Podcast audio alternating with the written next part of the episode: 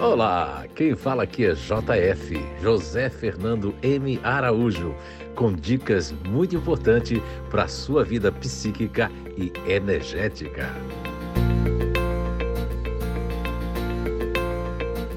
Olá, então estamos de volta com mais um podcast dessa série muito especial que trata da amígdala cerebral e as travas e crenças de cada grupo natural de inteligência personalidade.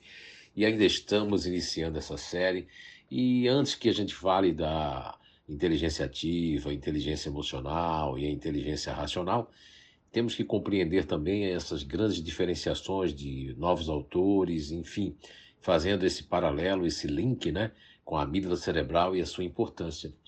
O que influencia as crenças né, do que nós herdamos do campo familiar? São muitos muitas características e motivos. Né? Quanto mais forte uma conexão emocional, por exemplo, entre a criança e alguém da família, maior será essa probabilidade de uma criança começar a adotar o estado emocional e atitudes desse membro da família.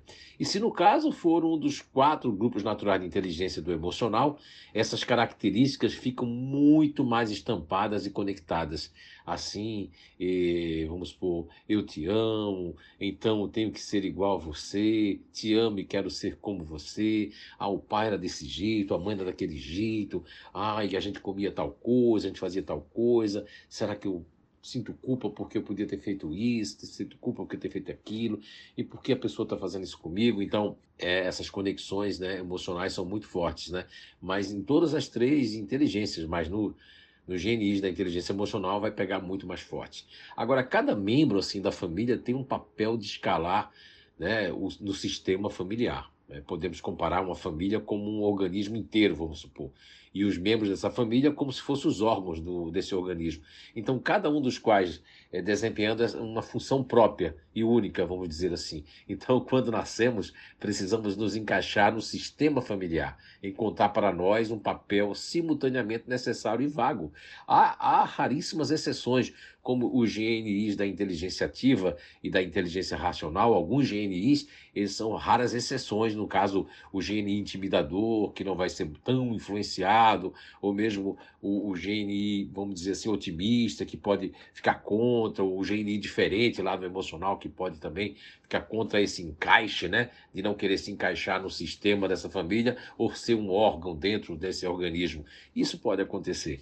Agora, por exemplo, se a família já tem um favorito e um primogênito, então, no, nós, então nós nos tornaremos um, vamos dizer assim, por mais que tentemos, né, a gente não vai ser aquele vai ter aquela diferença com aquele primogênito, aquele favorito da família. Isso já cria já uma, uma vulnerabilidade nas pessoas, nas crianças, naqueles do clã familiar que tiver essa questão de não ser o favorito, ou de se achar que não é o favorito. Isso tudo cria bloqueios e travas também. Ou se o papel da criança né, desajustada, emocionalmente carente na família, já é ocupado, por exemplo, por, por uma mãe deprimida, e exigente. Olha só, então já vi muitos casos de que a pessoa ele já tinha uma carência, mas a mãe era deprimida, todo mundo tinha atenção para a mãe, ou para o pai que, que é alcoólatra, ou, ou, são tantos caminhos que, que, que tem essa conexão emocional muito forte, né? Que está fechado para todos nós, né? Infelizmente. E esses campos ficam fechados, esses caminhos ficam fechados de acordo com esses traumas e travas. Inconscientemente, né, descobrimos e ocupamos um papel familiar tão exigido e vago na família se é inútil competir pela atenção positiva dos pais, como no primeiro exemplo que eu dei para vocês, né? Então, é, podemos nos tomar, nos tornar uma criança problema, como eu mesmo. Já fui uma criança problema por ser muito, muito hiperativo, por ser uma pessoa resoluta, independente quando criança. Então, eu era uma criança problema, chamando atenção de forma negativa. Sem querer, eu chamava atenção, mas não é o que eu queria. É um exemplo que eu estou dando para vocês, né? Então, entrar em apuros e criar problemas, eu fazia isso, mas não para chamar a atenção. Eu, existem crianças de outros grupos que fazem isso. Eu é porque realmente eu, eu me enfiava em coisas que não deveria, né? Como o baixo desempenho acadêmico, né? o baixo desempenho na escola, as, é, ou as aventuras ao ar livre, que eu tinha muitas essas aventuras ao ar livre, tem, tem, tem para tudo, né?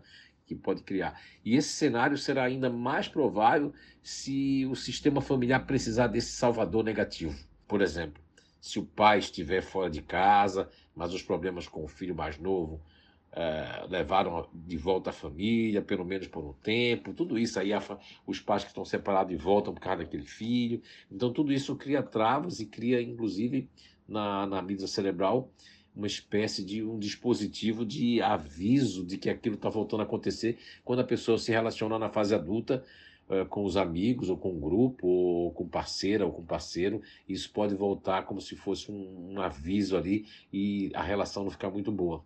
Então, quanto mais algo é forçado a perder a consciência pelo sistema familiar, mais é provável que uma criança interna sinta medo. Por exemplo, se sua mãe é reprimida com a dor não integrada pela perda do seu primeiro filho, a mãe não, não, não ultrapassou isso. Então, há uma grande probabilidade de que, os do, que um dos filhos subsequentes absorva essa dor e na vida adulta sofra os estados depressivos irracionais que está lá na amígdala. Mas tem como ajudar isso, JF? Sim. A gente tem um, módulo especial no Instituto de Evolução Humana de Blumenau, que vai ter em Brusque, que vai ter aqui em Auckland, aqui na Nova Zelândia, enfim, que é o, a, a, já fizemos mais de duas turmas, que é o módulo especial da amígdala cerebral e os grupos naturais de inteligência. Então, nós temos pano para manga, ainda temos mais assuntos para falar, né? Mas o mecanismo, assim, para essa formação de atitude, de vidas profundas, está associado à nossa experiência pessoal de infância. Isso conta muito quando nos encontramos em situações assim emocionalmente traumáticas para nós e nelas tomamos algumas decisões que são produtos lá daquelas conexões do que nos ocorreu na infância de cada pessoa. Isso é muito importante, gente. Olha, vocês não sabem com meus pacientes como terapeuta holístico, né? Eu já vi muita coisa que a gente resolveu lá na infância mesmo da pessoa que começou lá. E cada grupo natural, o seu grupo natural de inteligência vai assimilar ou criar travas e crenças conforme foi o tamanho da sua conexão, do que eu falei hoje, que é essa conexão emocional, é, de sentimentos, né? Então era isso. Então um pequeno aviso, né, deve ser feito aqui para vocês, que normalmente quando nós ouvimos a palavra trauma, pensamos que deve haver algo terrível nesta experiência, algo que nos traumatizaria hoje, né, nos adultos, nós adultos, né, no, no caso.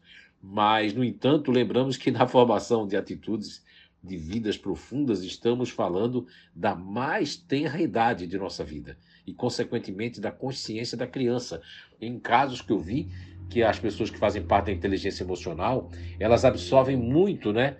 Do, da mãe no ventre ainda, o feto absorve muito, enquanto os racionais ativos não absorvem quase nada. Então, ok? Mas nós vamos falar de cada inteligência e de cada grupo na inteligência, ok? Então, vamos terminando por aqui mais esse podcast. Acompanhe as nossas redes sociais, Instituto de Evolução Humana e agora com o novo Instituto de Evolução Humana de Brusque, Santa Catarina, Brasil.